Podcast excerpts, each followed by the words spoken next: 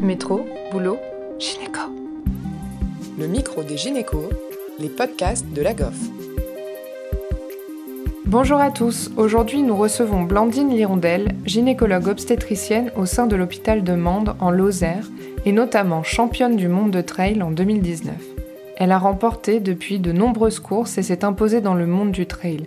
Elle nous explique aujourd'hui comment elle conjugue son parcours de médecin à celui de sportif de haut niveau. Bonjour Blandine, alors tout d'abord merci de nous accorder un petit peu de ton temps pour cette interview. Euh, Est-ce que tu peux nous parler de ton parcours de gynécologue obstétricienne?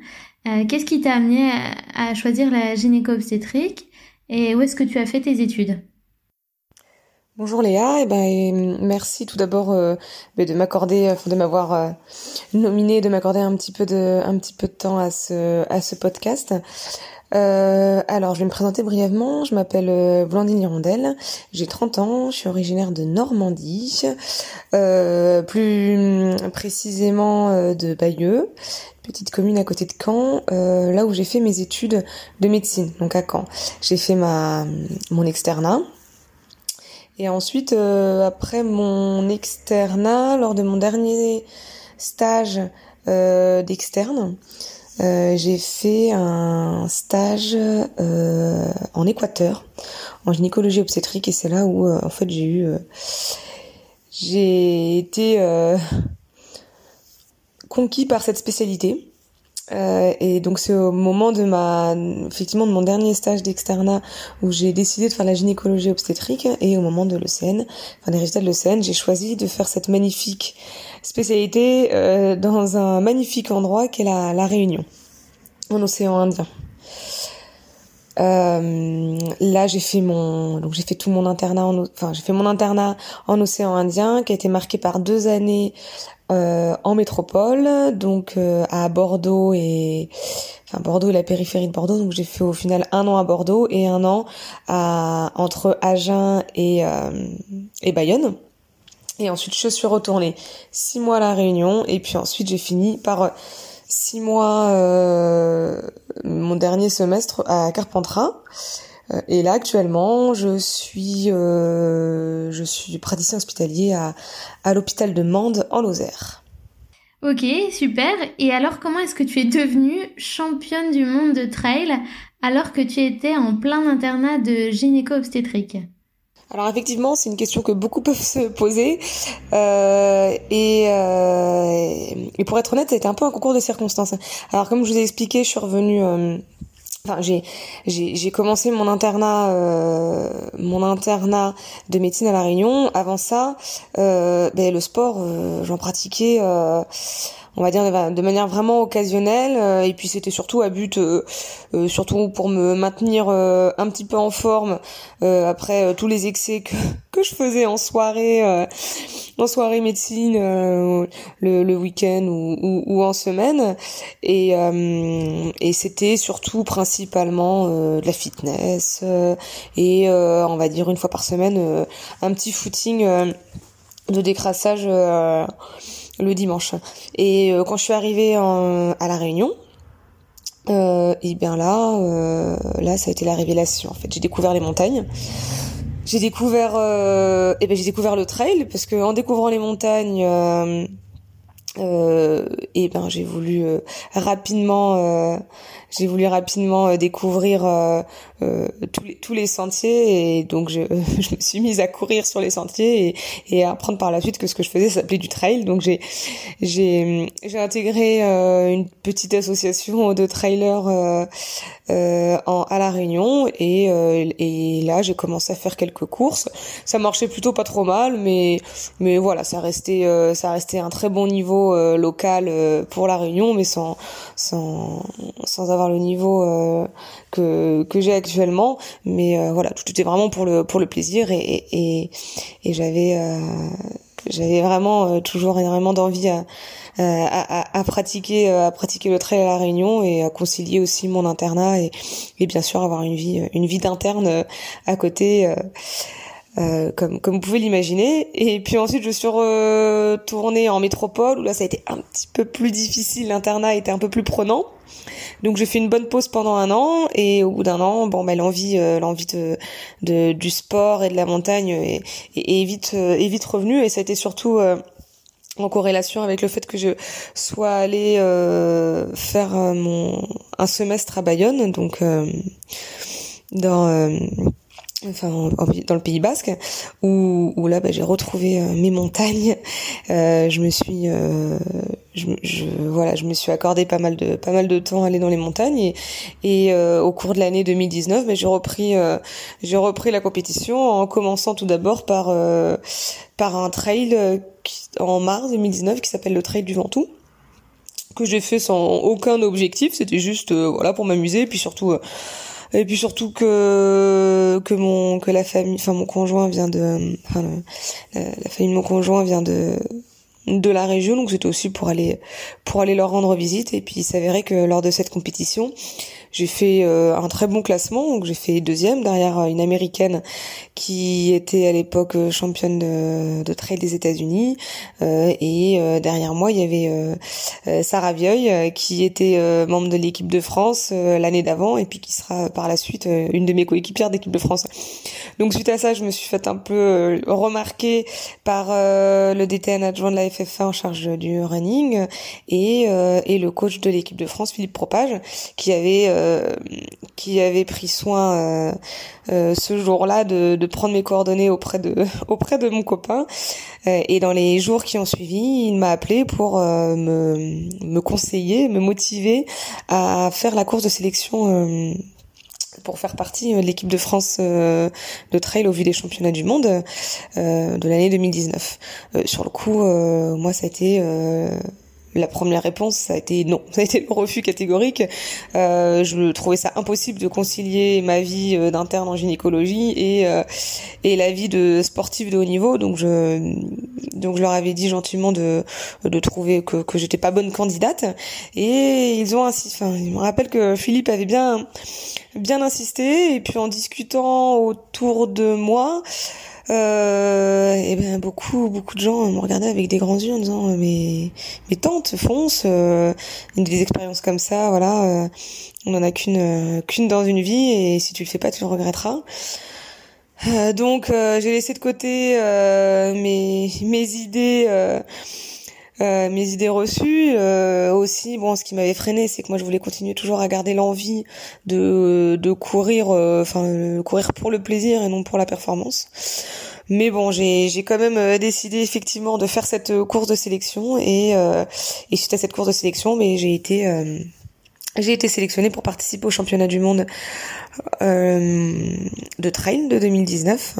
Euh, j'ai été entraînée donc par euh, justement Philippe Propage, l'entraîneur de l'équipe de France, pendant euh, deux mois, donc de euh, ouais, avril, mai à, enfin de avril à juin 2019. Enfin après, il a été depuis, depuis il me suit, on s'est plus quitté, mais c'est à dire que j'ai eu deux mois d'entraînement pour pour participer après au championnat du monde qui était donc en le 8 juin 2019 et euh, euh, et au cours desquels moi j'ai j'ai remporté euh, le titre de championne du monde de, de, trail qui a été une une énorme surprise.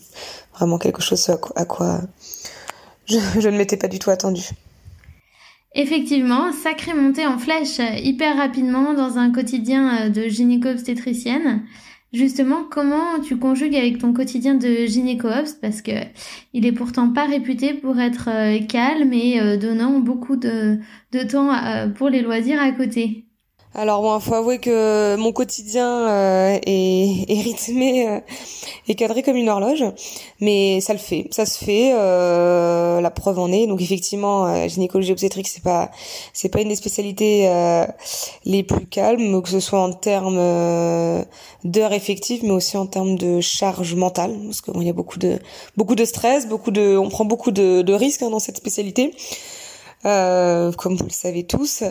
Euh, donc en termes d'heures, euh, finalement, j'arrive à concilier plutôt bien parce que mon entraîneur a très bien, je lui ai tout de suite exposé, expliqué ma vie, hein, donc il a très bien compris les problématiques et euh, assume faire un entraînement qui coïncidait bien avec avec ma vie de de gynécologue obstétricienne, c'est-à-dire que je, je suis à peu près à 10 heures d'entraînement par semaine. Donc pour beaucoup ça peut paraître énorme, pour ceux qui sont à mon niveau à haut niveau, c'est c'est vraiment très peu, mais mais pour mais bon, ça fonctionne. Pour l'instant, ça fonctionne. Donc euh, je, je je fais 6 heures 6 six jours euh, sur 7 euh, des entraînements avec un jour de repos qui est souvent le lundi et euh, la, la semaine je fais une heure une heure par jour et le week-end mais j'essaie de faire des sorties un peu plus longues de de 2 3 heures. Donc finalement le temps le temps voilà, on on le trouve. Euh, ce qui a été, surtout depuis que maintenant je suis plus interne, ce qui a été un petit peu plus difficile, c'est aussi, comme je vous ai, enfin, comme je t'ai dit tout à l'heure, d'encaisser la charge, la charge mentale, parce que mine de rien, euh, le sport à haut niveau, c'est 50% de du physique, mais aussi 50% du mental et du psychologique, et euh, quand quand tous les jours on a des on a on travaille euh, en tant que gynécologue obstétricien, on a des on a du stress, on a de la pression, euh, c'est c'est un petit peu difficile à c'est un petit peu difficile à, accumuler donc euh, oui, j'ai souvent besoin d'un peu plus de sûrement d'un peu plus de de repos. Mais voilà, encore une fois, encore une fois avec avec de l'envie, de la persévérance et et beaucoup de calculs d'horaire et un planning bien bien ficelé, ben on arrive on arrive à concilier le sport de haut niveau et et une vie de gynécologue obstétricien. Et euh, est-ce que ça te sert euh, également dans ton quotidien euh, le fait d'avoir cette pratique sportive?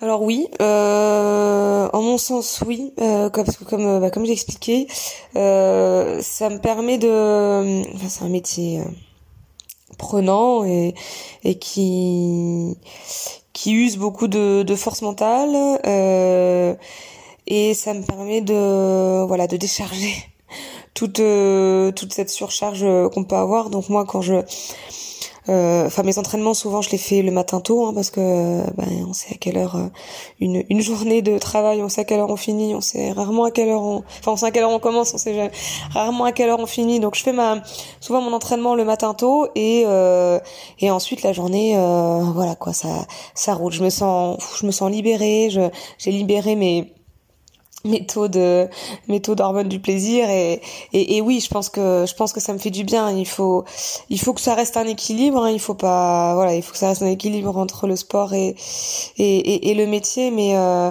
euh, mais pour ça euh, je pense que ça m'aide dans la vie de ça m'aide enfin le sport m'aide euh, euh, dans ma vie de, de gynécologue euh, en me permettant voilà d'être euh, d'être plus détendue et finalement aussi d'apprécier plus les moments les moments où les moments de travail. Mais je voulais aussi rebondir sur la question en, en la tournant de, de l'autre enfin de l'autre de l'autre façon. C'est-à-dire que ce qui m'aide aussi beaucoup, c'est mon parcours de de gynécologue dans euh, dans le sport de haut niveau. Et là vraiment je pense que pour le coup ça m'a été aussi un, un atout. D'une part parce que ben quand on fait des études de médecine euh, je pense qu'on a tous ce tempérament à être euh, à être persévérant à donner tout ce que l'on peut pour pour arriver au bout des choses, être travailleur, perfectionniste aussi un petit peu.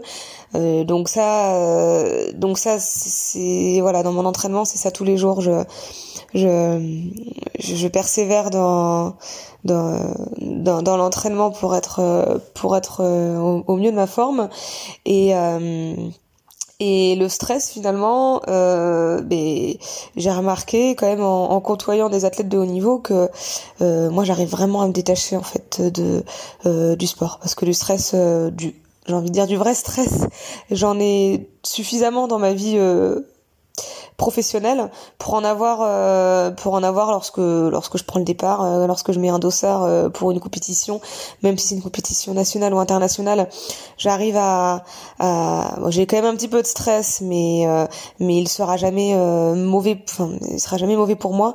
Et ça je pense que c'est aussi grâce à mon métier qui me permet de vraiment de relativiser sur sur ça C'est super. Franchement, merci beaucoup Blandine de ce partage d'expérience.